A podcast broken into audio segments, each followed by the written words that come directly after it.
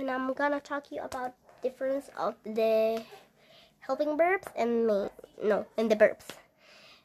The helping the verbs are what you are doing or you did. So and and the the helping verbs are what is together the verbs. So goodbye. I'll see you in another podcast. Hello, my name is Ivana and I'm gonna talk to you about difference of the helping verbs and main no and the verbs. The helping the verbs are what you are doing or you did. So and and the the helping verbs are what is together the verbs. So goodbye. I'll see you in another podcast.